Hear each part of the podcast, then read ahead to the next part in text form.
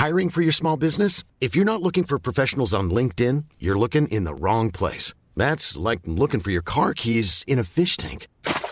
LinkedIn helps you hire professionals you can't find anywhere else, even those who aren't actively searching for a new job but might be open to the perfect role. In a given month, over 70% of LinkedIn users don't even visit other leading job sites. So start looking in the right place. With LinkedIn, you can hire professionals like a professional. Post your free job on linkedin.com slash people today.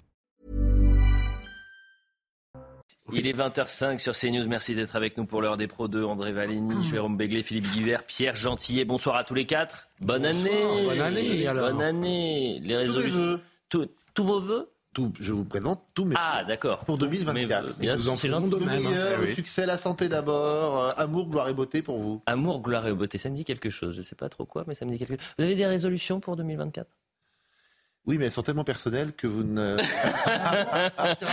Vous n'avez pas décidé d'être agréable pour 2024, je l'ai bien compris.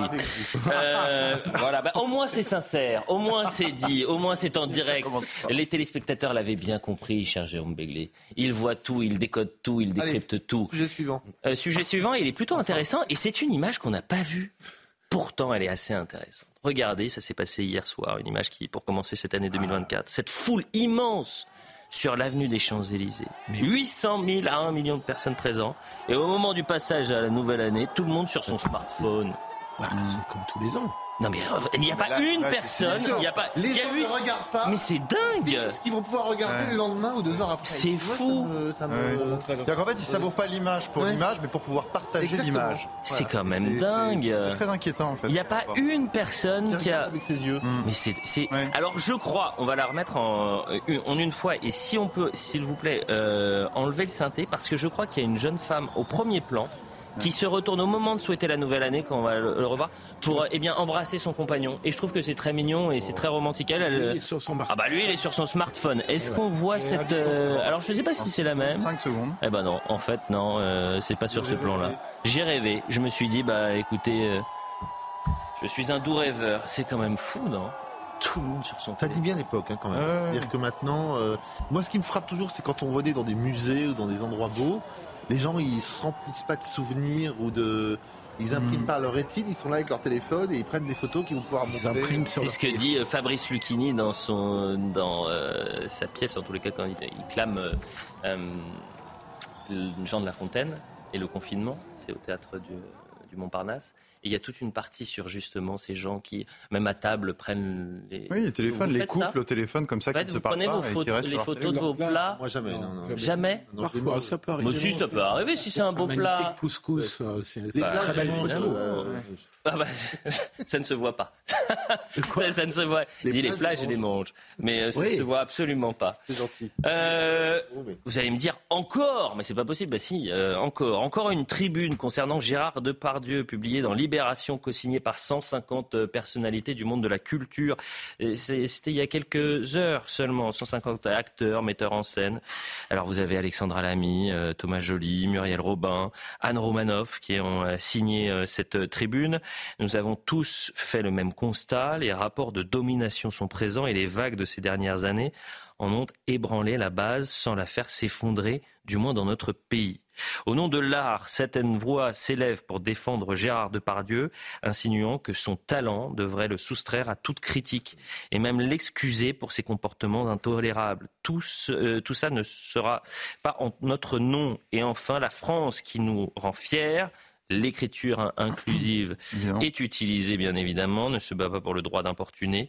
Elle est du côté des victimes, euh, des victimes présumées.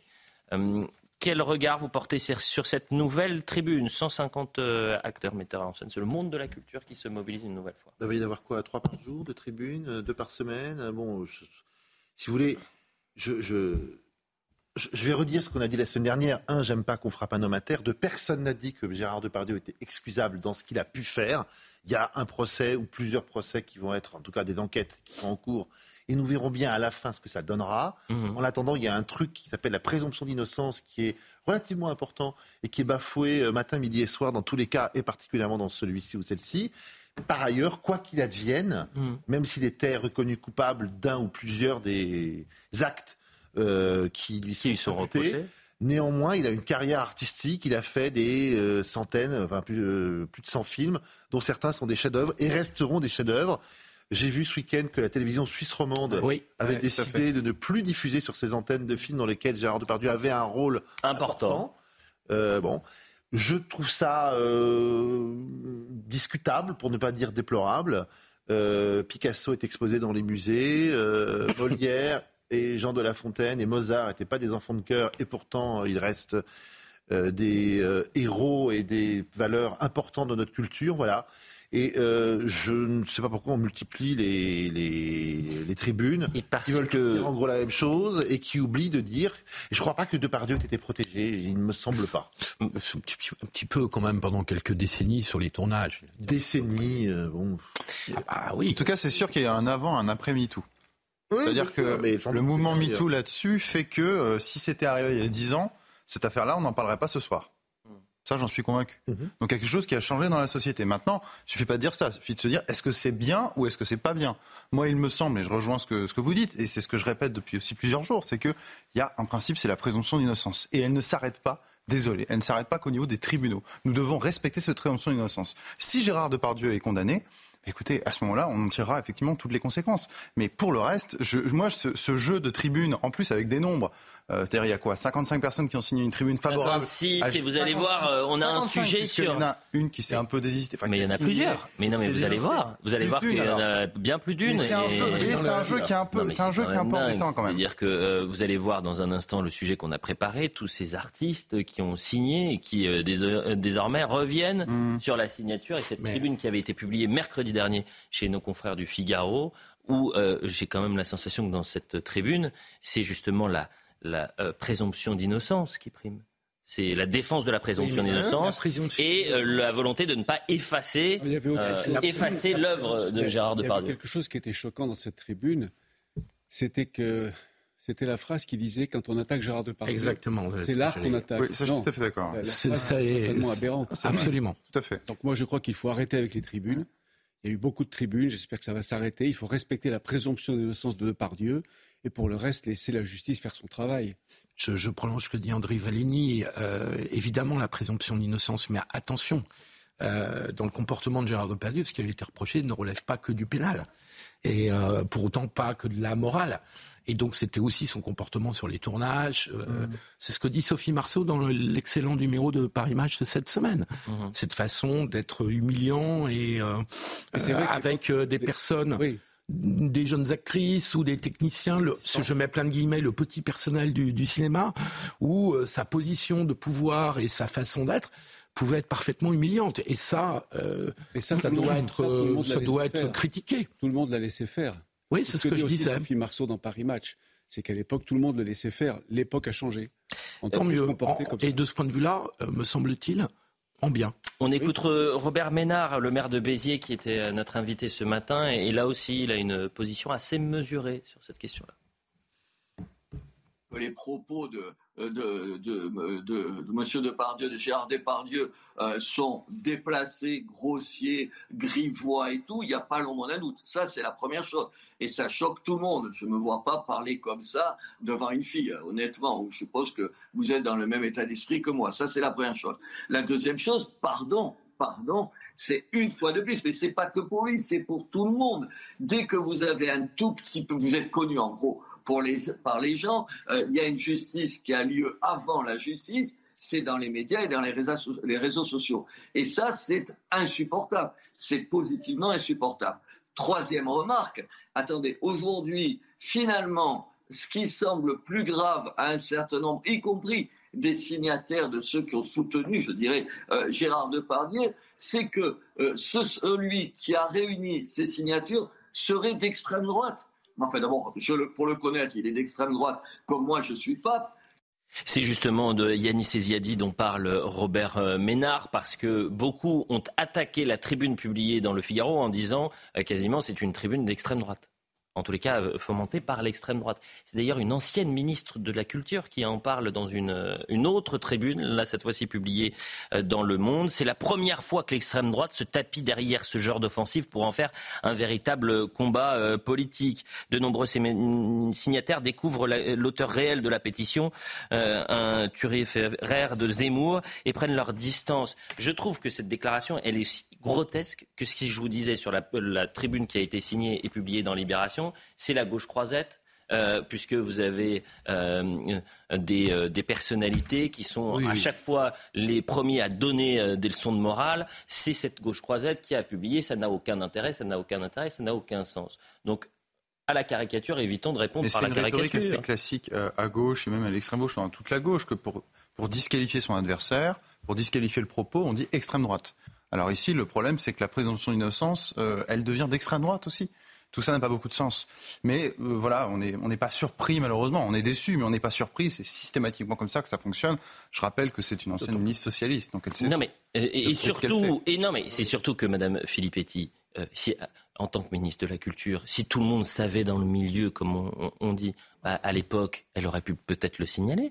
Oui, mais enfin là, on va pas lui faire ce procès. Ben non, mais que, je fais aucun euh, procès. Je me pose la question. Si dans un milieu, euh, si dans un milieu, de si vous êtes euh, à la tête d'un ministère et que vous avez peut-être des remontées, j'en sais rien. Je me pose la question. Je suis pas en train de faire des faux procès. Attention. Ouais, mais, la, ministre ne peut pas intervenir sur le tournage d'un film. Voilà, c'est ça. Vous voulez dire que la ministre de la Culture qu'elle était aurait dû intervenir dans les milieux du cinéma pour dire arrêtez de faire tourner de je, La question que je me pose, c'est si il y avait déjà eu des signalements auparavant et elle que n'était pas ministre de la Justice, elle était ministre de la Culture.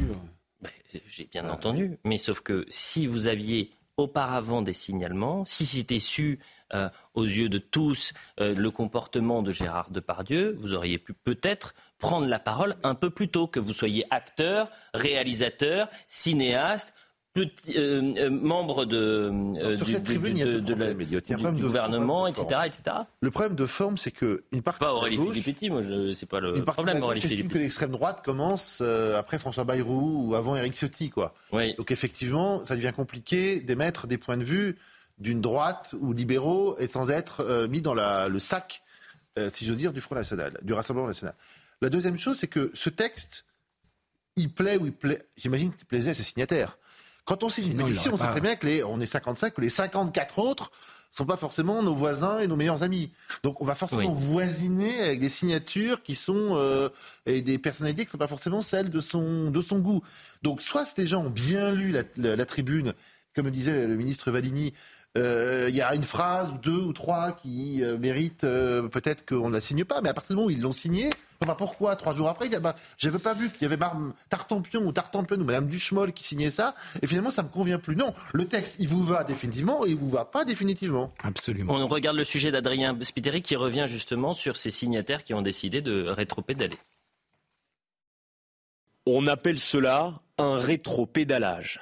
Quelques jours après avoir co-signé cette tribune de soutien à Gérard Depardieu, plusieurs artistes se désolidarisent un par un de ce texte Illustration dans ce message publié par l'actrice Carole Bouquet le 29 décembre.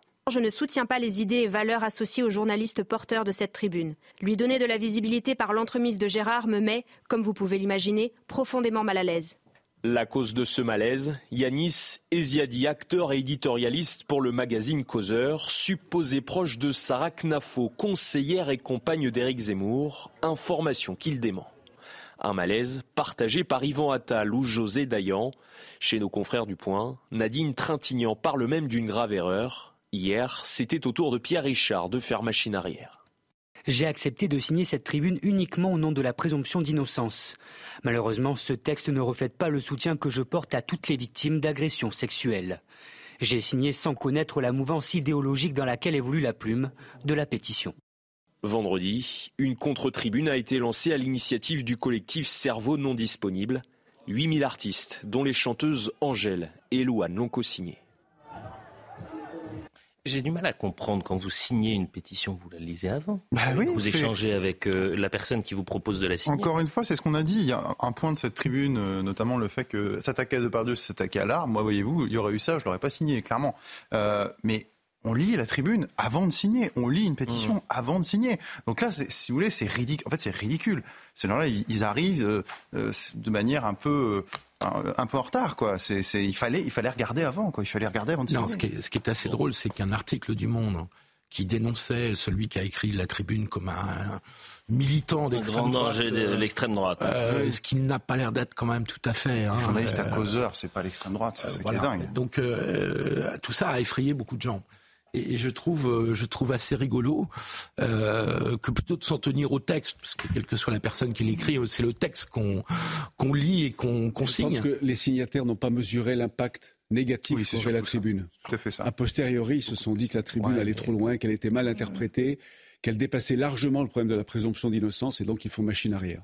Et d'ailleurs, c'était la première, c'était la phrase qui vous a marqué, vous a choqué dans cette tribune-là sur. Euh, Quand on attaque de Pardieu, on attaque l'art. Voilà. Et ça, c'est ce qui vous a. Je propose qu'on arrête les tribunes pro ou anti de Pardieu. On laisse qu'on fasse une tribune pour le dire. Que l'enquête, on pourrait faire une tribune pour le dire, que l'enquête avance, elle aboutira à des conclusions, et puis après, chacun reprendra la parole pour dire, je vous l'avais bien dit, euh, c'est pas le monstre que vous pensiez, ou au contraire, c'est pire que vous pensiez, etc. Mais là, on parle dans le vide, on va pas faire des semaines et des Vous avez entièrement, vous avez entièrement euh, raison. Et d'ailleurs, on s'était même posé la question euh, vendredi dernier est-ce que euh, les médias, et nous les premiers, est-ce qu'on a trop commenté, traité l'affaire de Pardieu à travers ses tribunes? Mais au-delà de Depardieu, c'est une voilà, mais au-delà de l'affaire euh, Depardieu, c'est euh, un, fait de, société qui est en jeu. Ce sont des questions qui sont absolument fondamentales, euh, et c'est pour ça qu'on l'a traité. Quand on commence une histoire, on la termine. si on le traite aujourd'hui, non mais je le dis aux téléspectateurs parce que beaucoup réagissent en disant c'est bon, on fait une overdose de, de, de l'affaire Depardieu. Si on la traite aujourd'hui, c'est parce que dans l'après-midi, euh, il y a eu une nouvelle tribune et qu'il est normal de donner la parole à tout le monde. C'est une tribune qui va contre Gérard Depardieu, en tous les cas qui est contre la tribune qui a été publiée dans le Figaro. Il est tout à fait normal euh, de présenter cette tribune, comme il est tout à fait normal de présenter la, tribune de Mme Filippetti, l'ancienne ministre de la Culture, et c'était ce week-end dans les colonnes du Monde. la publicité, on revient dans un instant. On va parler de la Saint-Sylvestre avec euh, les déclarations du ministre de l'Intérieur, le bilan. On parlera, je ne sais pas si vous avez vu ça, vous avez vu qu'il y avait des militants d'extrême gauche qui ont voulu euh, attaquer au mortier d'artifice un centre de rétention administratif. On en est là maintenant. Oui, ça s'est passé à Vincennes, le même centre où euh, les 11 migrants se sont évadés. Comment Le mortier d'artifice, il ne serait pas allé très loin. C'est pas le problème. Qu'il soit, qui, c'est simplement l'idée de le faire qui me perturbe. Le Trocadéro, on, en parlera également. On a beaucoup de sujets à, voir tous ensemble pour la suite de l'heure des Pro 2. À tout de suite. Un peu plus de 20h, euh, quasiment 20h30 sur CNews, pardonnez-moi. On est avec André Valény, Jérôme Begley, Philippe Guibert, Pierre Gentillet. Le Nouvel An, la nuit du Nouvel An avec euh, euh, ces, tensions. Il y avait 90 000 policiers et gendarmes qui étaient mobilisés. La nuit a été courte pour les forces de l'ordre. Saluons les policiers et gendarmes présents sur le, terrain, comme pour la nuit de Noël, pour nous protéger.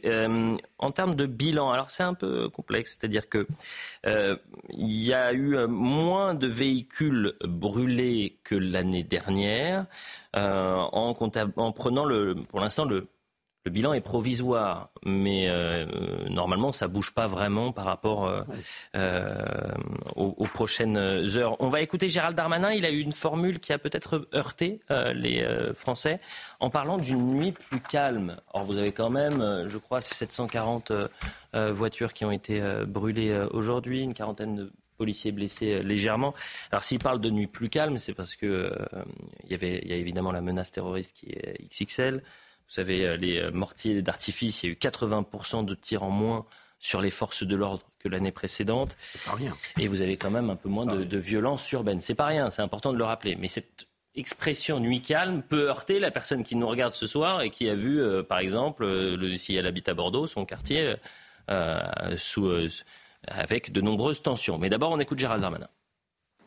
Sur l'ensemble du, territoire national, les, fêtes de la Saint-Sylvestre se sont également bien passées. 10% de véhicules brûlés euh, en moins par rapport à l'année dernière. L'année dernière, c'était déjà 20% en moins par rapport à, l'année d'avant. C'est beaucoup moins de policiers euh, et gendarmes blessés, 40% de policiers et gendarmes blessés en moins. Il y a une quarantaine d'agents blessés euh, très légèrement dans leurs interventions.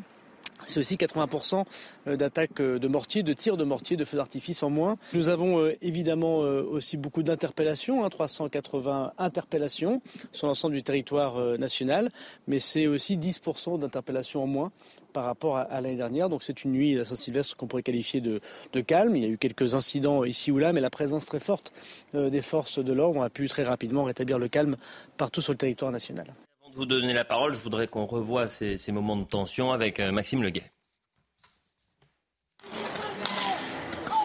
Des tirs de mortier visant les forces de l'ordre. À Bordeaux, des policiers ont été violemment pris pour cible au cours de la soirée du Nouvel An. Une agression gratuite qui nécessite des sanctions d'une grande fermeté pour la députée Edwige Diaz. C'est un quartier politique de la ville avec beaucoup de logements sociaux. Et donc oui, il faut sanctionner. Et si euh, des familles s'adonnent à euh, ces actes euh, malfaisants, il faut procéder à des sanctions et pourquoi pas envisager une expulsion du logement social. À Angers, des échauffourées ont également émaillé cette soirée de festivités. Plusieurs véhicules ont été incendiés, des scènes identiques à Tourcoing dans le nord, où les pompiers ont dû intervenir pour éteindre les voitures en feu.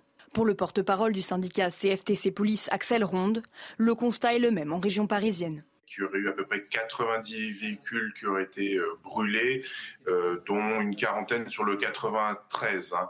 Euh, sinon, sur le bilan des interpellations, une certaine mouvance d'ultra-gauche a concentré ces attaques sur les centres de rétention et les prisons. Hein. Il y a eu six interpellations ah d'individus qui voulaient tirer des mortiers d'artifice sur la prison de Villepinte.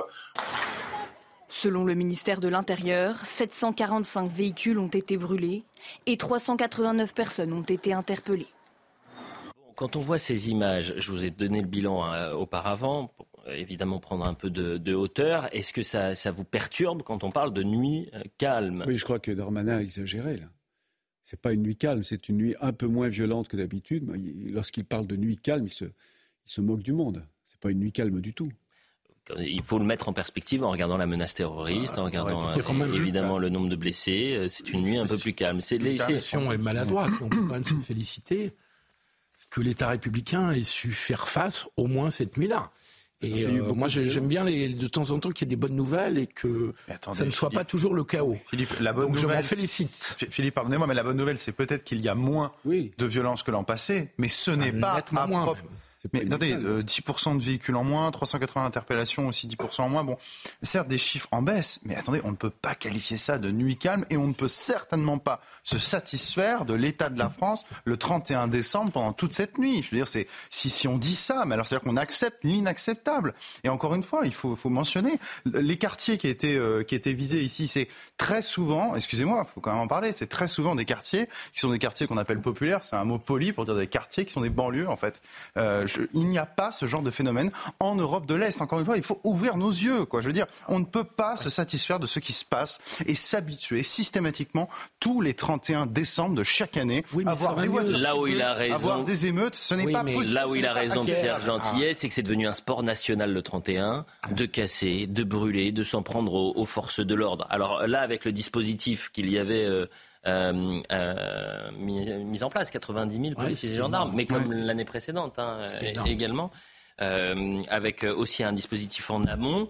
Ça fait que les chiffres sont un peu en baisse, mais... beaucoup quand même en baisse.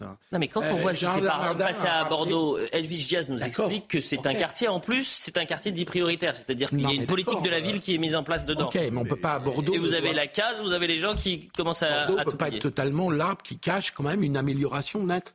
D'autant plus commencer par ça. Hein, euh, Alors l'expression lui calme et, maladroite, on est tous d'accord là-dessus. Mais enfin, quand même. Effectivement, le plus aurait pu intercaler entre nuit et calme. Bon, voilà. Maintenant, ça fait dix ans qu'il n'y a pas eu aussi, qu'il y a eu aussi peu de voitures incendiées. 744, c'est 744 de trop, mais il faut quand même voir que euh, on dit que sur les Champs-Élysées, sur, les Champs-Élysées, il y avait un million de personnes dans la rue. Voilà. 800 000 à un million. Alors, bon, prenons, prenons le chiffre que vous voulez, 800 000.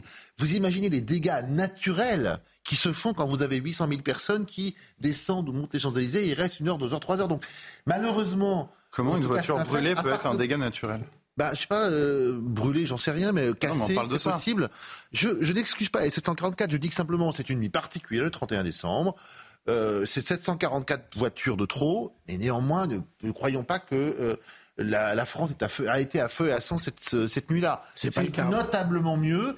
Et je crois d'ailleurs qu'il y a un nouveau dispositif de sécurité qui a été testé justement pour le pour l'expérimenter avant les Jeux Olympiques de cet été et que ça a plutôt porté ses fruits. Donc, non seulement on peut se réjouir, en tout cas pas s'offusquer des chiffres de la nuit, mais on peut se dire que c'était même porteur d'espoir pour les semaines et les mois à venir, notamment ce grand 145 propriétaires de véhicules qui sont souvent euh, des, des, gens euh, sans beaucoup de moyens, Bien sûr. Euh, qui se réveillent le 1er janvier qui voient leur voiture brûler, euh, qui, euh, euh, qui, ont, qui sont assurés. Mais comme la voiture, ça fait 15 ans qu'ils l'ont, bon, cette voiture, bah, c'est fini.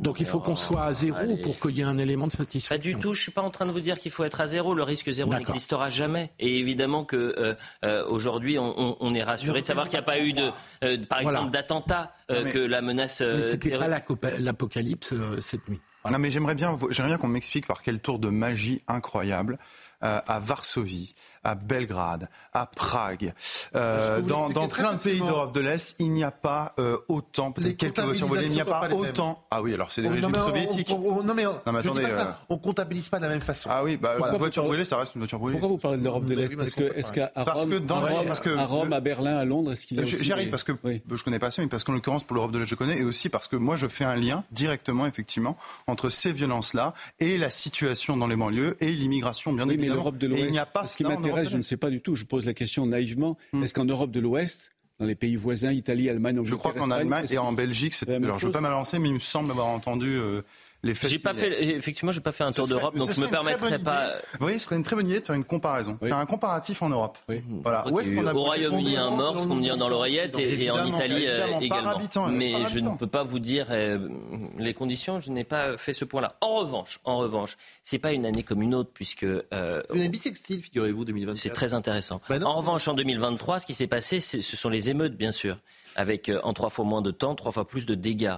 Euh, il s'avère que euh, Emmanuel Macron n'a absolument pas abordé la question des émeutes lors de ses vœux. il a parlé des violences. Il, a parlé des violences. Non, mais ça veut rien dire. C'est une phrase. Il a parlé de tous les sujets. Moi, depuis hier, j'entends les commentaires oh sur Emmanuel Macron. Je trouve qu'on est très sévère avec lui. Je ne suis pas l'avocat de Macron. Il n'a pas besoin de moi d'ailleurs. Mais il a balayé. pourtant, vous êtes avocat. Oui, mais il a balayé tous les sujets. Mais, tous les sujets. ça veut, enfin, balayer des sujets. Y compris l'inflation. Il a balayé tous les sujets. Bah, en, 15 minutes, il ne peut pas rentrer dans le détail bah de chaque sujet. Le problème, c'est 13 minutes. Un pour lui. 13, 13 minutes. Robert Ménard qui répond, Robert Ménard qui répond euh, justement sur cette allocution, lui, il lui dit, et, Robert Ménard, il dit, il a été à côté de la plaque sur la question des émeutes. Ah, Je suis sidéré d'autant de mots pour autant de peu de choses qui ont imprimé. Moi, je me suis dit quand même, euh, aujourd'hui, avec ce qui s'est passé, avec les émeutes, par exemple, je parle comme maire, évidemment, avec les, émeutes qu'on a vues en France, il va en dire un mot. Vous avez vu qu'il n'y a pas eu un mot sur les émeutes, pas un mot sur les émeutes. On s'est déchiré, et à juste raison, enfin en tout cas la classe politique, euh, sur l'immigration. Il a cité une fois le mot immigration. On a un vrai problème avec l'islam radical. Il n'a jamais parlé, pas un mot sur l'islam radical. Le mot n'a pas été prononcé. Je me dis quand même, il est, alors attendez un peu, c'est un peu vulgaire ou un peu trivial, mais il est complètement à côté de la plaque. Est-ce que c'est un sentiment que vous pouvez partager, c'est-à-dire que lors de, de ses voeux, mais sur la question sécuritaire, est-ce qu'il est à côté de la plaque?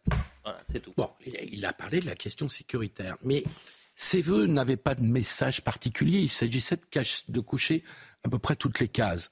Donc, euh, du début jusqu'à la fin, il s'agissait de mettre les mots pour dire j'en ai parlé. Euh, alors après, la question est de savoir si ces vœux voulaient dire quelque chose et avaient un intérêt particulier. Ma réponse, c'est plutôt non. Je pense Comme chaque année d'ailleurs. Il y a des vœux, il y a des vœux parfois qui peuvent avoir, je te termine juste André, il y a des vœux qui peuvent quand même avoir plus de poids. On en a connu dans l'histoire, on peut ressortir. Non, justement, moi j'ai essayé de euh, me souvenir de vœux qui avaient marqué les esprits. Jamais je n'ai vu des vœux présidentiels marquer les esprits. C'est l'exercice. Mitterrand, Mitterrand, quand il a fait ses adieux en 94, bien sûr, mais c'était c'était spécial. Mais des vœux comme ça au long cours sur un septennat ou un quinquennat, c'est toujours la même chose. C'est l'exercice obligé. Les gens écoutent ça d'une oreille distraite. Ils ont déjà la coupe de champagne à la main, et puis on passe à autre chose. Excusez-moi, quand vous euh, quand vous avez des commerçants qui n'ont pas repris leur activité parce qu'ils ont vu leur magasin saccagé pendant les émeutes et que ça fait six mois qu'ils attendent. Quand vous avez des policiers, pour le coup, qui ont été gravement blessés pendant les émeutes, quand vous avez euh, des habitants qui ont vu leur quartier, les établissements scolaires, etc., à sac, vous balayez pas le sujet des émeutes. Je suis d'accord avec vous. Voilà. Vous ne cochez pas la case émeute. Vous, vous, prenez le temps il de parler au maire, il a de parler à ces gens-là. Délinquance, violence, il n'a pas consacré un paragraphe aux émeutes. Ça, vous avez tout à fait raison. En fait, je, souligne aussi, je souligne aussi hmm. qu'il n'a pas parlé de la montée de l'antisémitisme à l'automne dernier. Encore une fois, juste un Et, et ça, ça me paraît un sujet, il ne euh, suffit pas simplement, un manque qui me paraît critiquable. Il ne suffit pas simplement de balayer, comme on dit, tous les sujets, parce que tous les sujets ne sont pas à égalité encore une fois, en 2023, il s'est passé des choses importantes qui ont marqué notre pays et en particulier les émeutes. Le président de la République, plusieurs fois dans ses vœux, a parlé d'unité, les vœux hein, des années précédentes. Et on voit bien que tout ça, en fait, c'est de la chimère parce que on, a quand même eu quasiment deux semaines, trois semaines d'émeutes. Et là-dessus, on n'a rien de la part Je vais même aller plus loin. Euh, il a pris le temps de parler de l'Europe il a pris le temps de l'importance des européennes en juin prochain. Donc, il, a fait sa, il a fait sa, sa hiérarchie bah de priorité. On lui demande. C'est-à-dire ce qu'on lui demande. Oui, mais il faut que, que de faire sa hiérarchie des priorités. Oui, mais il faut que ça soit un peu raccord avec ce que veulent les Français. Bah, je ne sais pas si c'est par raccord ou par raccord. Ah Moi, je retiens ce qu'a dit André Valigny. D'abord, est-ce que c'est encore utile dans nos années de faire à 20h des vœux le 31 décembre? Surtout quand vous avez parlé le 20 décembre ou le 22 pendant deux heures. pendant deux heures sur France 5, où vous avez largement eu le temps de balayer tous les sujets. Deuxièmement, il y a un problème ontologique, si j'ose dire, sur ces vœux. C'est est-ce que vous parlez de 2023 est-ce que vous parlez de 2024 ou est-ce que vous parlez un peu des deux? Là, il a choisi de faire un petit peu 23, un petit peu 24. Moi, je pense que, euh, d'ailleurs, quand on est autour de la table et quand on se souhaite une bonne année, on va plutôt parler de, du futur. Oui. Euh, la santé d'abord, enfin toutes les banalités, mais choses importantes qu'on peut se dire aussi à ce moment-là. Bon, et je crois que cet exercice, s'il devait perdurer, s'il devait rester, ce serait plus un exercice quasiment programmatique de dire voilà ce qui va se passer en 2024, voilà où je veux nous emmener, voilà ce que seront les grandes dispositions, les grandes décisions, les grandes réformes qui n'a pas vraiment fait hier où, on euh, où il était euh, Ok, en attendant, on va s'arrêter un instant sur la question euh, européenne parce que lors de ses vœux, il y est revenu euh, longuement. L'Europe qu'il défend me paraît parfois être l'Europe que les Français ne veulent plus. C'est-à-dire que Bruxelles, bah non mais c'est-à-dire que Bruxelles, aujourd'hui, les, les lois françaises doivent répondre euh, aux lois bruxelloises. Il y a une sorte de primauté du, du droit, une hiérarchie des normes. Euh, et que les Français aujourd'hui, sur la question très concrètement de l'immigration, ils veulent que les lois nationales priment sur les lois bruxelloises. Je vous propose d'écouter Emmanuel Macron sur la question euh, justement européenne. Nous aurons à faire le choix d'une Europe plus forte, plus souveraine, à la lumière de l'héritage de Jacques Delors. Une Europe qui œuvre à la paix au Proche-Orient, et sur notre propre continent, en continuant à soutenir le peuple ukrainien et avec lui notre sécurité, notre liberté, nos valeurs. Vous aurez, au mois de juin prochain, à vous prononcer sur la poursuite de ce réarmement de notre souveraineté européenne face au péril. Arrêter la Russie et soutenir les Ukrainiens ou céder aux puissances autoritaires en Ukraine. Continuer l'Europe ou la bloquer poursuivre la transition écologique et productive ou revenir en arrière, affirmer la force des démocraties libérales ou céder aux mensonges qui sèment le chaos. Très intéressant, c'est ce que pouvait dire Michel Onfray quelques heures plus tôt. Il était l'invité de Sonia Mabrouk. Et pour Michel Onfray, Emmanuel Macron, c'est l'Europe d'abord, la France après. Effectivement, il dit beaucoup de choses, tout est le contraire de tout, et en même temps, c'est l'occasion de dire tout est le contraire de tout. Mais il y a une ligne chez lui. Et c'est une ligne qu'il honore sans cesse depuis le début. Et c'est la ligne européiste. L'Europe. Hmm. L'Europe d'abord, la France après. Et là-dessus, est-ce que les Français sont raccord avec ça? Est-ce qu'aujourd'hui, oh, ils veulent une Europe, euh, une Europe plus forte, une Europe plus souveraine? Ou est-ce qu'ils veulent d'abord une France plus forte, une France plus souveraine? Et ensuite, on parle de l'Europe si, ils veulent, ça des sujets. Je pense que les Français veulent une France forte dans une Europe forte. Oui. Je pense que le sentiment anti-européen n'est pas aussi majoritaire, vous semblez le dire.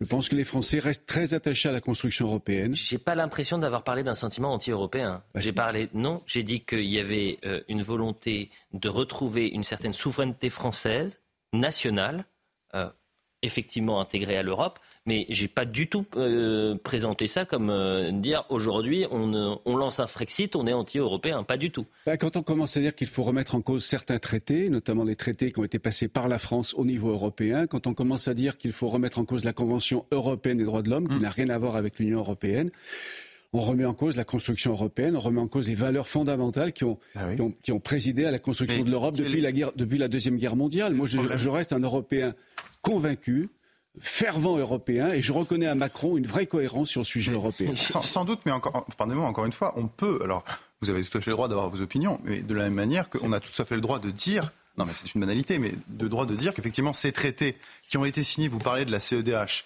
la Convention européenne des droits de l'homme, qui a institué la Cour européenne des droits de l'homme, qui d'ailleurs euh, condamne de temps en temps la France. Et le ministre Gérald Darmanin lui-même a dit qu'il allait s'asseoir sur une partie de ces condamnations. On a le droit, ce traité de 1950, de le modifier ou même à un moment de dire simplement que cela ne nous convient pas au regard de menaces importantes, je pense euh, notamment euh, au terrorisme, et qu'on peut effectivement s'affranchir. On n'est pas lié ad, ad vitam aeternam par ces traités. on peut les défaire, en refaire. Ça, je, veux vraiment qu'on sorte de cette vision-là. Le débat fait rage en Angleterre sur ce sujet de la Convention européenne des droits de l'homme. Et jusqu'à maintenant, les Anglais ne se sont pas retirés de la Convention européenne des droits de l'homme. Les Anglais font ce qu'ils veulent. Oui, les Anglais font ce qu'ils veulent, mais ils ne sont pas très européens, les Anglais, en général, moins que les Français. Ils ne sont pas dans l'Union européenne, ils sont des Européens. Quand on regarde un peu les sondages d'opinion de, de façon un peu plus précise, on voit qu'il y a un domaine où les Français restent très européens c'est tout le domaine économique, c'est-à-dire qu'ils n'imaginent pas une seconde sortir de la monnaie unique. Mmh. Euh, ils sont attachés au marché unique, qu'on le veuille ou non, euh, quoi qu'on en pense.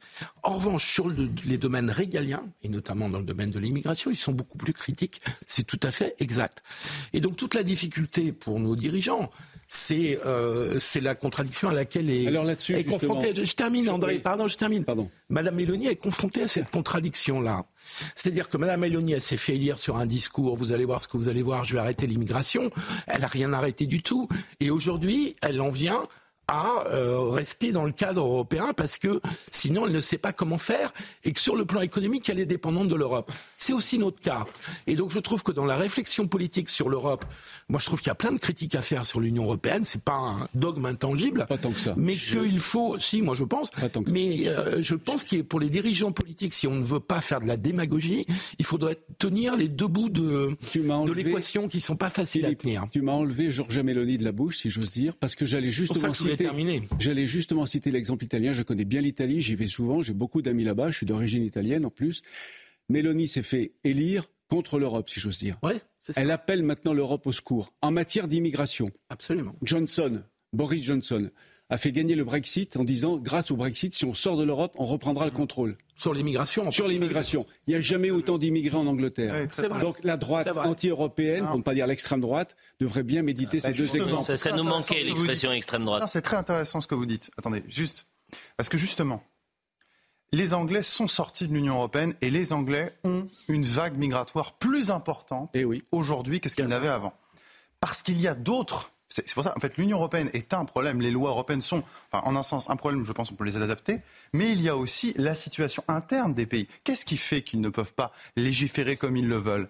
Parce qu'il y a des juges qui posent leur conception du droit, leur conception de l'état de droit, notamment au regard de la CEDH. Et c'est ce qui fait, voyez-vous, qu'à un moment, c'est pas qu'ils sont complètement submergés, c'est qu'ils ne peuvent pas expulser correctement comme ils le voudraient. Et euh, on n'a pas les armes juridiques. Sortir de l'Union européenne, moi je ne sais pas, je ne suis pas dans ce débat-là. Je pense en tout cas que sur le, en matière migratoire, il doit y avoir une primauté, oui, du droit français sur le droit comme européen. Comme deux Français sur trois aujourd'hui, comme 66% des Français qui considèrent que sur la question migratoire, le droit national doit primer sur le droit européen. C'est simplement la volonté des Français. Et d'ailleurs, tous les sondages, tous les sondages montrent, si euh, euh, finalement c'était cette position qui, primait euh, aujourd'hui, et tous les sondages montrent sur la question européenne que c'est Jordan Bardella qui est à plus de 30% quasiment des intentions de, vote pour les européennes en juin prochain, et que euh, la Macronie européiste est euh, à, 10 points, 10 points d'écart.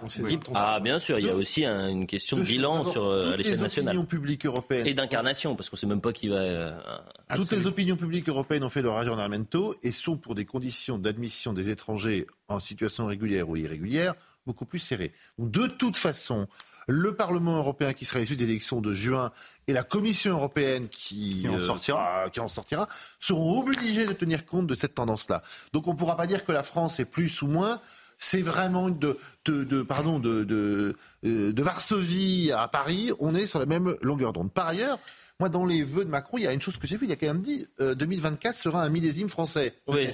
Ça veut quand même dire qu'il a quand même mis un peu plus qu'on ne le dit depuis euh, 10 minutes le curseur sur la France. C'est Et un peu moins sur l'Europe vrai. veut bien le voir. Cette phrase, moi, elle m'a frappé. C'est une phrase inhabituelle dans la bouche d'un française, Il pense peut-être, voilà. Jeux Olympiques aussi. Alors, il pense aux Jeux Olympiques, il pense à Notre-Dame, mais il pense pas simplement à ça. Il a aussi bien compris que il a sans doute passé beaucoup de temps euh, dans des capitales étrangères et qu'il fallait revenir aux préoccupations des Français. Ça, cette phrase, il l'a dit. il est revenu sur les européennes. Et il m'étonne qu'on ne. Oui, parce la- que ce sont encore des mots et, et toujours des mots. En revanche, en revanche, Vous sur la question. euh, ce qui vous arrange. Non, mais vous sachez, euh, quand euh, hier vous festoyiez, nous, on était en train de débriefer. Donc, euh, on avance un petit peu.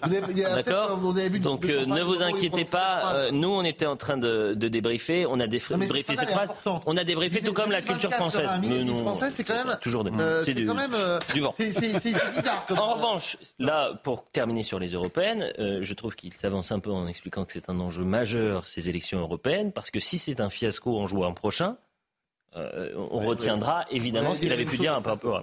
En revanche, Marine Le Pen, hein, si est-ce que vous avez vu cette- ce, ce tweet de Loïc Signor, euh, le porte-parole de Renaissance Loïc Signor se moque de Marine Le Pen à travers une vidéo générée par l'intelligence artificielle. Dans cet extrait, on y voit l'ex-présidente du Rassemblement national faire ses vœux euh, pour la nouvelle année en français, mais également en russe. L'intelligence artificielle fait encore plus peur lorsqu'elle se rapproche de la ré- réalité. Retrouver les vœux 2024 de Marine Poutine, euh, Loïc Signor, qui est quand même porte-parole Renaissance, qui était un ancien euh, collègue, qui était porte-parole depuis longtemps, euh, Renaissance. On, on- on voit cette, euh, cette séquence. C'est tellement facile. Mes chers compatriotes, c'est avec le cœur полном оптимизма я обращаюсь к вам с наилучшими пожеланиями в наступающем году. Новый год – это не только драгоценное время для встречи с друзьями и семьей, но и возможность для всех нас подвести итоги уходящего года и заглянуть в новый. Il a, il a été, sous- euh, enfin, en tous les cas, il y a Guilhem Carayon, qui n'est pas du Rassemblement national, mais qui est républicain. Voilà ce qu'il dit. Hallucinant que le parti au pouvoir utilise l'intelligence artificielle pour caricaturer les discours de ses opposants. C'est ni drôle, ni utile, ni efficace. Ressaisissez-vous. C'est assez élégant de sa part, d'autant que Guillaume Carayon, on peut le rappeler, est le président des jeunes, euh, les Républicains, donc euh, un parti qui n'est pas. euh, Et que potentiellement, il sera euh, opposé sera au Rassemblement national pendant les aux européennes. Aux élections européennes. Mais ce qu'il faut bien voir aussi, c'est bon derrière. Je veux pas commenter le, le fond du tweet de Loïc Signor, mais je pense qu'il y a quand même derrière ici, et ça, je couple ça avec les vœux de Macron, un indice sur la stratégie qui va être celle de la campagne de la République en marche, de Renaissance, pardon, j'ai du mal, pour ces élections européennes. Ils n'ont tellement rien à dire qu'ils vont aller dans la caricature en disant soit c'est la Russie, soit c'est le parti de l'étranger, soit c'est nous. Et Mais je pense que comme ils n'ont rien à dire, ils vont rester sur cette ligne-là. Je précise qu'il y a une enquête qui a été publiée samedi dernier par le Washington Post qui revient sur les ingérences euh, potentielles de la Russie, en tous les cas la volonté de la Russie d'interférer dans les campagnes euh, euh, Avec le- occidentales, pas que avec le françaises. relais de la sphère du RM c'est quand même euh, la les poêle qui réseaux se moque du sociaux. chaudron, pardon. Enfin, le Washington Post, euh, les États-Unis, eux, ils s'in- ils s'ingèrent pas dans les élections. Enfin, je veux dire. Bon, C'est- lunaire. non, quoi. je suis désolé. Je suis pas sûr que ça. oui. Ils Non mais s'ingèrent pas dans les dans élections, une, euh, dans Gérard, pas une, du tout. dans une- Ils ont pas, il n'y a pas eu d'écoute américaine. Hein il y a quelques Non, années, il y on a parlait pas de l'ingérence dans les élections. Bah, On parlait euh, de les écoutes, ça pour faire des partie Mais les Russes, Vous avez raison, on parlait des. On ingérences connaît, dans les on élections. connaît les méthodes des Russes. Enfin, souvenez-vous de Hillary Clinton face à Donald Trump. Bah, justement, il n'y a rien rien eu. Bah non, mais Ah, il y, a Trump- eu- mais il y a eu une enquête justement Trump- aux États-Unis. a Il y a eu une enquête aux États-Unis. C'est très intéressant ce que vous dites. Vous plaisantez. Euh, non, il y a eu une Non, enquête il a aux États-Unis. C'est la justice. Laissez-le terminer. La justice américaine s'est prononcée là-dessus et justement a estimé qu'il n'y avait pas eu d'ingérence russe. Voyez Ah non, elle n'a pas là, dit ça. Elle ah, a si, pas si, dit si, ça. si, si. Il y a Si, eu évidemment une- n'était pas avérée, que l'ingérence n'était Non, évidemment que l'ingérence était tout à fait avérée. Tout le monde.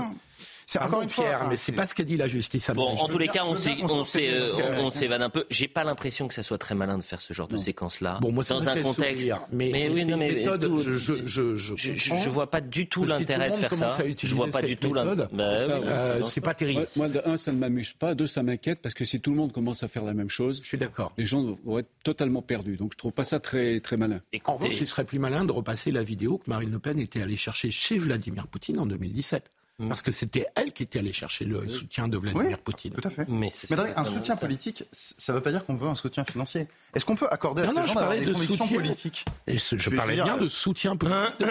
on veut, à une époque donnée, en 2012, qui n'est pas le moment où la Russie a envahi l'Ukraine. En 2017. Oui, en 2017, qui n'est pas le moment où la Russie a envahi l'Ukraine bah, en mars 2022. D'accord? En mars 2022, on a le droit, encore une fois, on est dans un pays démocratique ou pas On a tout à fait le droit. En tous les cas, ce que je vous propose, c'est qu'on avance un, on, dise qu'on est payé par je ne sais qui. Est-ce que vous voulez qu'on revienne sur euh, le sondage des personnalités préférées des Français, sondage du JDD euh, euh, c'est une institution, Jérôme Béglé, ce, oui, ça a Été inventé dans les 88. 80, oui, 88, c'est ça. Année 88. et on va trimestriel, puis semestriel, et maintenant annuel. Euh, Regardez, le top 5, Jean-Jacques Goldman, Florent Pagny, Thomas Pesquet, Marcy et Vianney. Euh, il s'avère que la seule personnalité politique de ce top 50, euh, c'est Jordan Bardella. Euh, qu'il n'y a pas d'autres personnalités politiques euh, dans le top 50. Il est 30e. Il est euh, devant Marine Le Pen, d'ailleurs, puisqu'elle est 61e. ce que je vous propose, c'est qu'on écoute. Est-ce qu'on a les vœux de Jordan Bardella? C'était hier soir. On ne les a pas, donc on ne va pas les écouter. En revanche, on va regarder le sujet sur l'ascension de Jordan Bardella, sur pourquoi il fascine autant. Jordan Bardella, un visage connu de tous les Français et une personnalité politique qui ne cesse de monter. Lancé par Marine Le Pen, plébiscité au sein de son parti à seulement 28 ans, le président du Rassemblement national est aussi adoubé par la vieille garde. Le député européen ne cesse de gravir les échelons, au point de dépasser Marine Le Pen dans les sondages de popularité auprès des Français.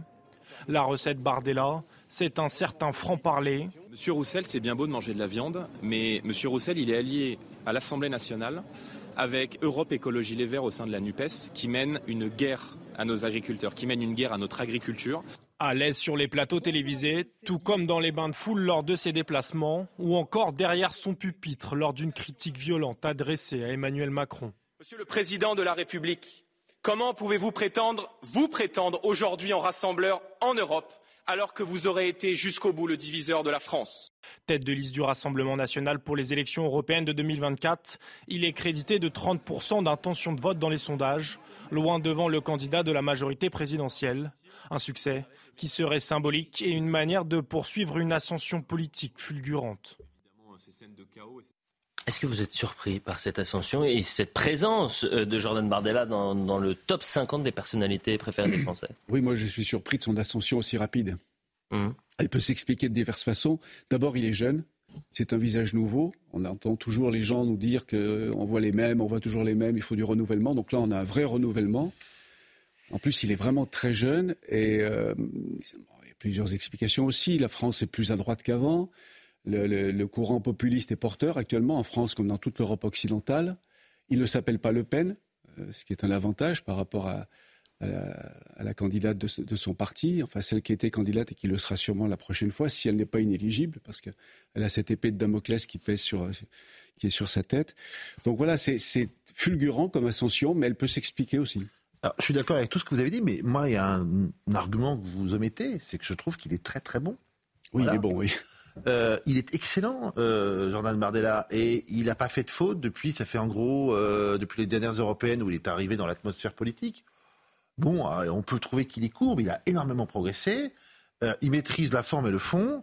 Donc, à la fin, euh, la qualité, le travail, le talent, ça prime. Et c'est pour ça qu'il est euh, dans ce classement des top 50. Voilà. Donc, euh, Et il arrive à avoir une cote de popularité, notamment dans des partis qui ne représentent pas. C'est-à-dire chez les Républicains, il a une certaine cote de popularité. Je crois que plutôt dans la Macronie, il est respecté, peut-être pas apprécié, il ne faut pas exagérer, mais respecté du moins pour, mais comme pour le président de la République lui-même déjà. Par le président de la République qui avait dit avoir été bluffé lors des rencontres à Saint-Denis par Jordan Bardella. Mais comme l'a dit André Vallini, il ne s'appelle pas Le Pen. Et, ça joue en plus de son talent, parce que Jérôme a tout à fait raison. J'espère que les, les Français sont plus intelligents que ça. Euh, j'ose espérer. C'est-à-dire que j'espère qu'un nom ne pose pas de problème. Le Pen rend inéligible. Ça, je, je, ah je pense que eh c'est ben, Donc, donc c'est-à-dire que le, le, nom pose problème. Ouais, ouais, mais c'est le problème de Jean-Marie Le Pen et de Marine Le Pen depuis. Euh, non, mais Jean-Marie Le Pen, c'est un symbole. C'est un symbole du lien avec l'extrême. Ouais, ouais, ouais, ouais. D'accord. Donc Marine Le Pen euh, porte finalement aura une contrainte à vie parce qu'elle s'appelle Le Pen. C'est comme ça qu'il faut l'anticiper. Je, crois que, je, crois que cette, je crois que cette position-là est en train un tout petit peu s'effondrer. Une position. Alors, certains diraient que c'est une position de boomer, mais j'oserais pas dire ça. Ça reste quand même. De boomer, comme eh, Pas vous, pas vous, pas vous. J'ai pas dit ça. Ah bah, attendez, il y a votre avocat. Il y a votre avocat.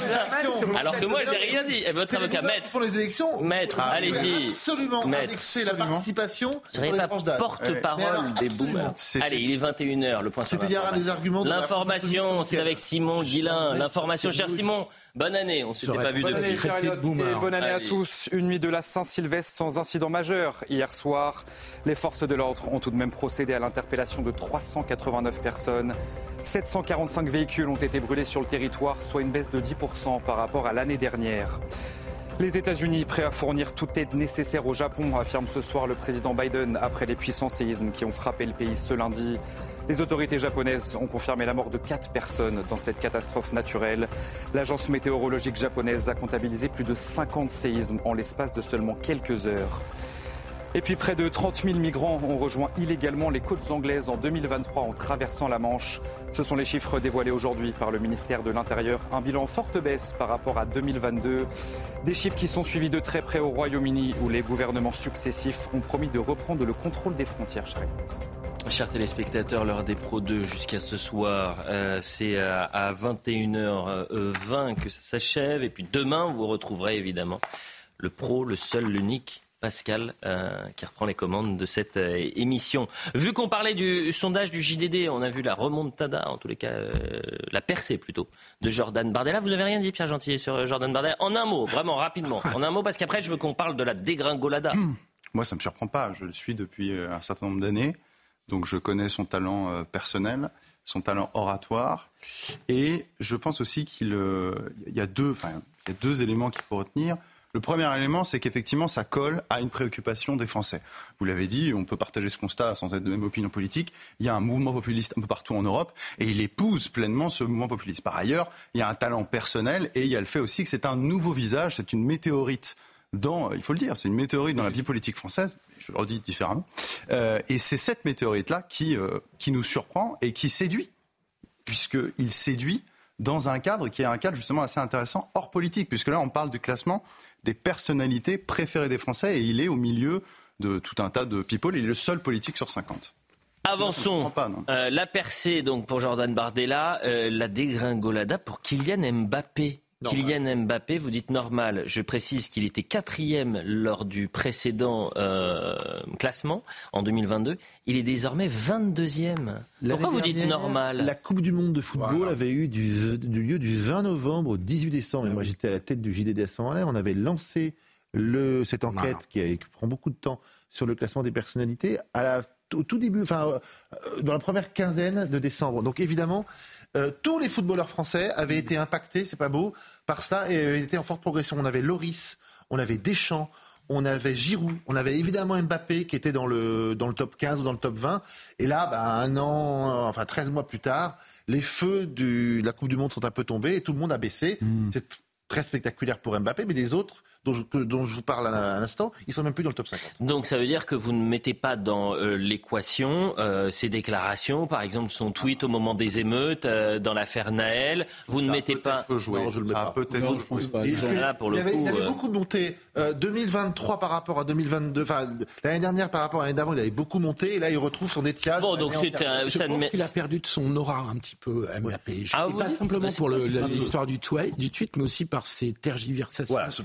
Il est libre d'ailleurs dans le feuilleton, Oui. dans le feuilleton avec le PSG. Bah, vous, vous avez l'argent pour le- pour l'acheter, peut-être, euh, Jérôme Begley Non, Euh, Même si je l'avais, je l'achèterais pas. En tous les cas, Ah ça, ça peut vous intéresser. L'ancien directeur de, de la rédaction du JDD, le sondage a été attaqué par Libération dans un billet. Euh, voilà ce qui est écrit.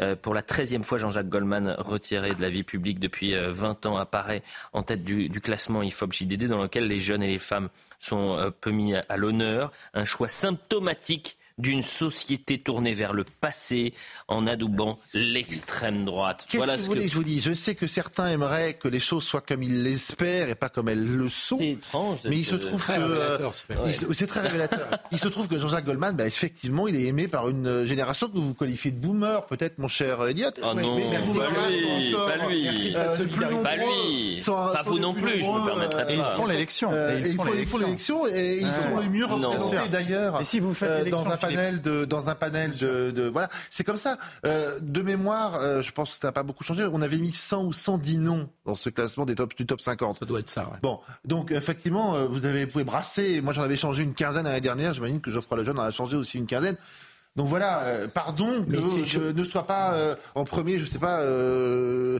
euh, Jean-Luc Mélenchon, par Jean-Luc exemple Mélenchon, et en Ah. deuxième, euh, Elliot, c'est Euh, euh, Non, eh, je- sais pas un autre. être les- les- Guillaume Meurice. le, paro, le Guillaume- parangon Guillaume- de la vertu. Et, Guillaume Guillaume- peut-être, Ah, dans le top c'est 10, très révélateur, pardonnez-nous. C'est très révélateur d'une partie de la gauche C'est les qui, hélas, est un peu majoritaire au sein de la gauche aujourd'hui, euh, qui prend le- vraiment ses désirs pour des réalités, qui n'a pas compris que la façon dont les gens voient le monde, voient les choses, ne correspond pas exactement à leur grille. Vous savez, ça m'a Mais ils ne doutent jamais. Moi, c'est ça que je trouve remarquable, parce que je, Ah bah je viens, comme André euh, Valigny, de, de, de, de cet univers. Et quand même, au bout d'un moment, on se pose des questions, on se dit, on s'est peut-être trompé, euh, peut-être qu'il faut réfléchir autrement, mais eux, jamais. Mais Ça est-ce fait que 30 ans que ça dure. Eux, jamais ils ne doutent. Quand et jamais ils ne changent de grille de lecture. quand j'ai vu ce, ça génial. quand j'ai lu ce Enfin, ça, billet, la- ça me fait de la peine en même temps. quand j'ai lu ce billet, j'ai pensé, vous savez, à la cérémonie d'ouverture de la Coupe du Monde de rugby, euh, la France-France. Oui, c'est c'est pareil. C'est présenté comme Oui, ça, c'est un peu triste. c'est le même esprit. Euh, actualité politique également, un record sans précédent. Ces derniers mois à l'Assemblée nationale, les sanctions contre les députés ont explosé. En 18 mois, 145 sanctions ont été prononcées à l'encontre des élus, 16 sanctions entre 2017 et 2022, 6 sanctions entre 2012 et euh, 2017. Et là, je me tourne vers vous, André euh, Valigny. Vous êtes ancien ministre, bien sûr, sénateur euh, également, euh, Député, trois mandats de, et député. de député.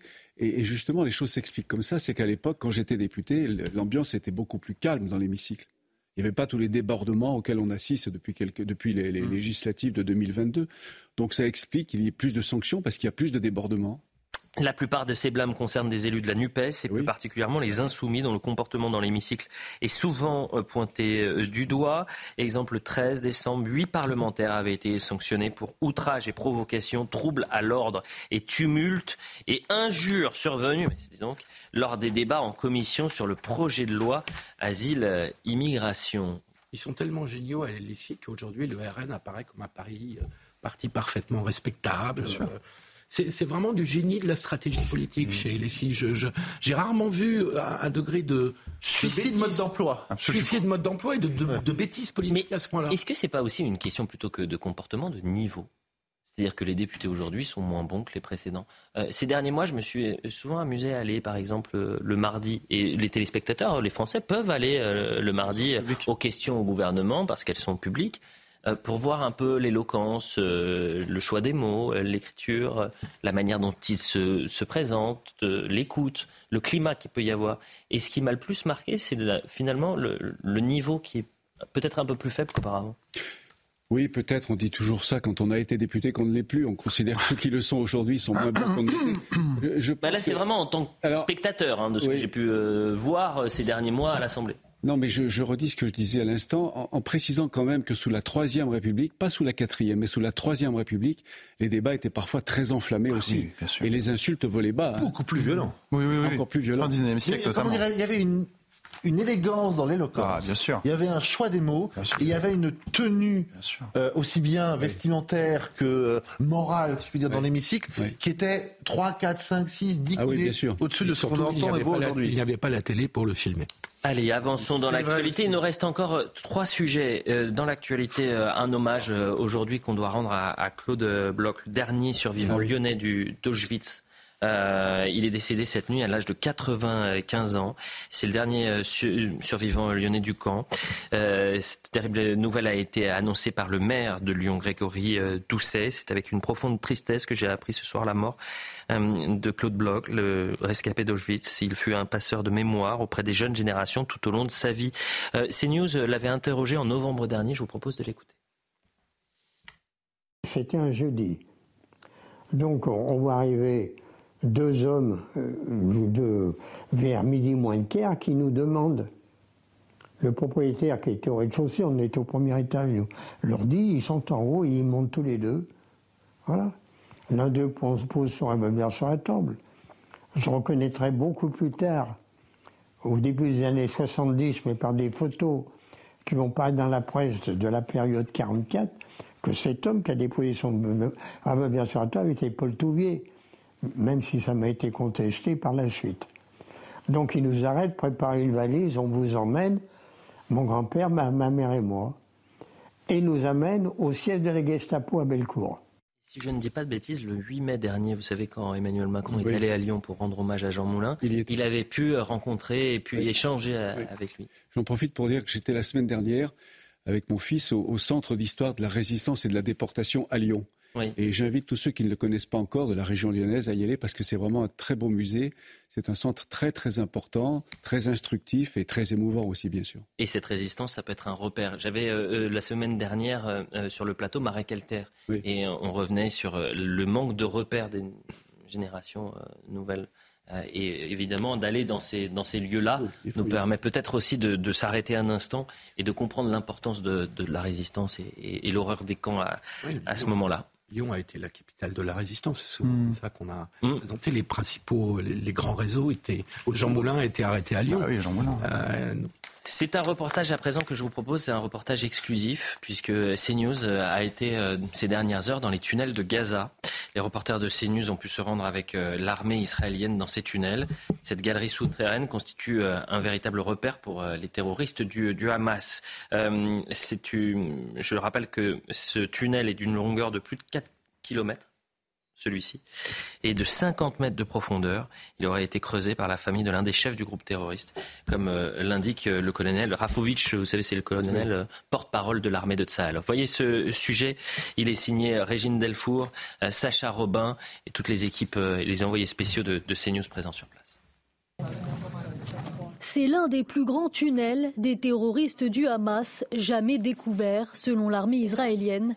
D'une longueur de 4 km et au moins 50 mètres de profondeur, ce tunnel aurait été creusé par la famille de l'un des chefs du groupe terroriste, comme l'indique le colonel Rafovitz. Ce tunnel est à quelques centaines de mètres du nord euh, de la frontière entre Israël et la bande de Gaza. C'est le tunnel qui a été construit, qui a été en fait euh, mis en place par la famille Sinoir, par le frère de Sinoir, Mohamed Sinoir, on a trouvé des, documents, des images, des vidéos qui montrent euh, clairement son implication.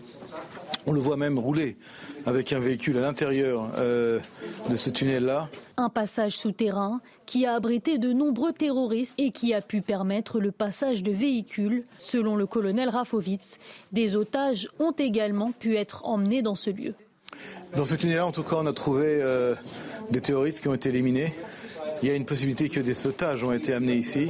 Pour ce qui est de l'entrée, ils sont peut-être euh, rentrés par ce tunnel-là, on n'est pas encore sûr. Tandis que les combats se poursuivent, les tunnels de Gaza, véritable galerie souterraine pour les terroristes, continuent de représenter une cible prioritaire pour Tsahal.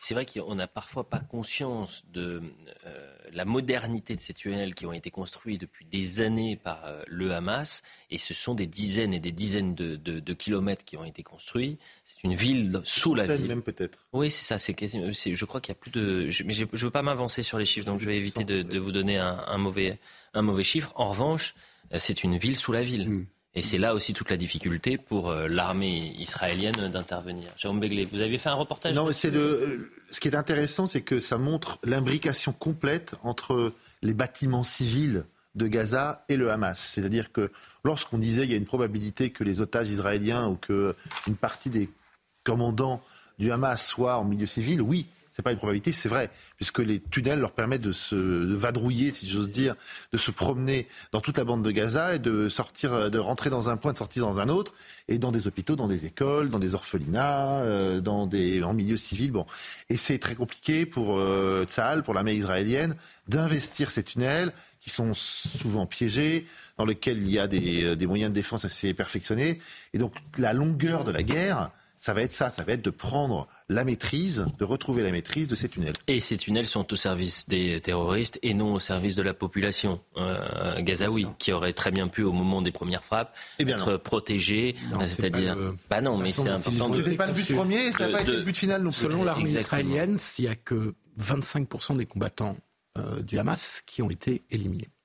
C'est un chiffre important. C'est l'armée israélienne J'ai vu un seul chiffre. Hein. Est-ce que vous voulez qu'on... J'ai vu un reportage sur France 2, oui. Euh, il y a deux ou trois jours, mhm. qui laissait penser que les Palestiniens sont en train de creuser des tunnels en Cisjordanie sous les, euh, ah sous les, colons, sous les colonies.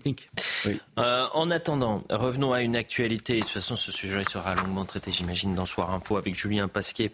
Revenons à une actualité euh, française. 1er janvier oblige. Vous savez qu'il y a des nouvelles mesures qui, sont, qui arrivent dès le, ah. le 1er janvier. On va parler d'une mesure qui concerne la sécurité routière puisque à partir d'aujourd'hui, les excès de vitesse sont inférieurs à 5 km heure ne seront plus sanctionnés d'un retrait de points sur le permis de conduire, mais seulement d'une amende allant de 68 à 135 euros. On voit le sujet, on en parle juste après. Pas de mauvaise nouvelle.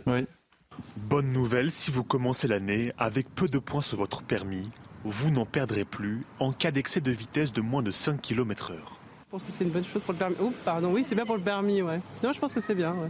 C'est pas normal. Pourquoi? Bah Parce que ça va déjà qu'il y a beaucoup d'imbéciles qui font des excès à outrance et ça va euh, encourager. Bah, je trouve que c'est très bien déjà de plus avoir deux points en moins parce que c'est quand même euh, important et puis ça coûte super cher. La France était le seul pays européen à sanctionner ainsi une nouvelle mesure qualifiée de bon sens par les associations d'automobilistes. C'est-à-dire quand vous vous faites prendre parce que vous roulez 2 euh, ou 3 km heure au-dessus de, la, au-dessus de la vitesse réglementaire, bon, c'est, on, ne peut pas l'admettre. Du côté des associations pour la prévention routière, il s'agit d'une mesure insensée les accidents mortels qui sont dus à des excès de vitesse, eh bien, on en a 47% qui sont dus à des excès de vitesse inférieurs à 10 km/h. Donc, on voit bien qu'il n'y a pas de petits excès de vitesse. Plus de perte de points sur le permis de conduire, certes, mais l'amende forfaitaire ne disparaît pas. Elle est toujours de 68 euros. Bon, bonne ou mauvaise idée? Bonne ou mauvaise initiative eh bien, moi, je pense au risque d'être très impopulaire que ce n'est pas une bonne idée parce que tout ce qui va dans le sens de l'indulgence, de la clémence euh, en matière de sécurité routière est très mauvais. Euh, j'ai trouvé très courageux à l'époque Édouard Philippe sur, les 80 km/h. Oui, ah, voilà. départements dont le, résultat, euh, cher André. On a vu le résultat. Gilets jaunes. Oui, je, oui, je sais bien. Non, mais je sais bien. On, peut, on peut assumer le risque d'être impopulaire. Je pense qu'en matière de sécurité routière, tous les signaux qui vont dans le sens de la clémence, de l'assouplissement sont très mauvais. Si j'ai bien compris l'idée derrière ça, c'est un, c'était devenu une espèce de labyrinthe administratif de retirer les points, ça finissait par coûter très cher, etc. Et deuxièmement, on ne voulait pas pénaliser les chauffeurs-livreurs, bah, les gens qui se servent quotidiennement de leur voiture pour aller travailler et qui perdaient point par point les dernières les autres et qui pouvaient se retrouver presque au chômage en ayant perdu.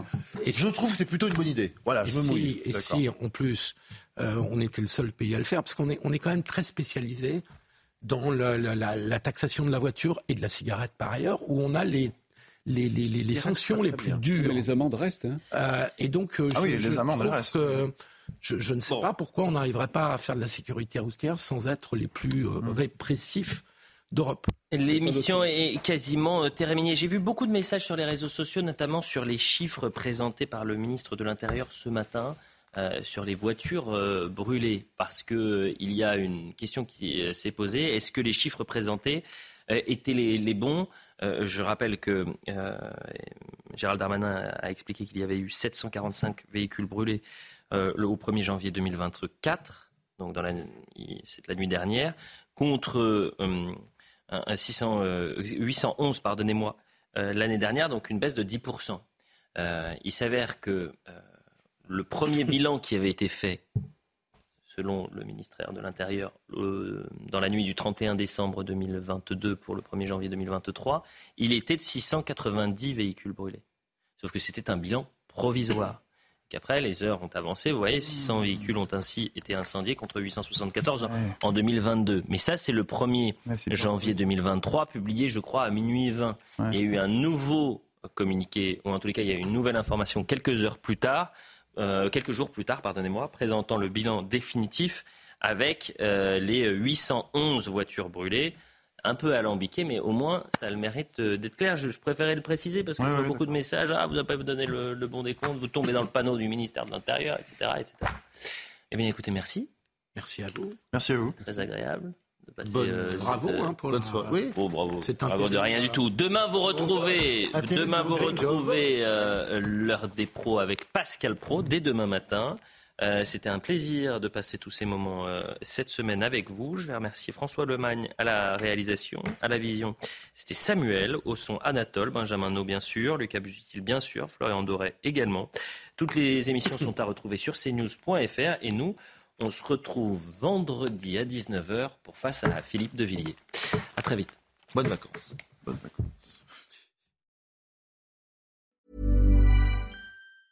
Mom deserves the best, and there's no better place to shop for Mother's Day than Whole Foods Market. They're your destination for unbeatable savings, from premium gifts to show-stopping flowers and irresistible desserts. Start by saving 33% with Prime on all body care and candles. Then get a 15-stem bunch of tulips for just $9.99 each with Prime. Round out Mom's menu with festive rosé, irresistible berry chantilly cake, and more special treats. Come celebrate Mother's Day at Whole Foods Market.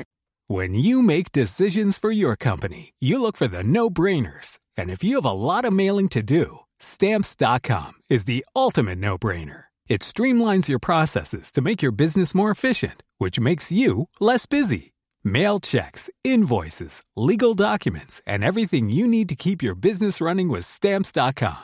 Seamlessly connect with every major marketplace and shopping cart. Schedule package pickups and see your cheapest and fastest shipping options from different carriers with rates up to 89% off USPS and UPS rates. And with the stamps.com mobile app, you can take care of mailing and shipping wherever you are. Make the same no-brainer decision as over 1 million other businesses with stamps.com. Sign up with code program for a 4-week trial plus free postage and a free digital scale. No long-term commitments or contracts. That's stamps.com. Code program.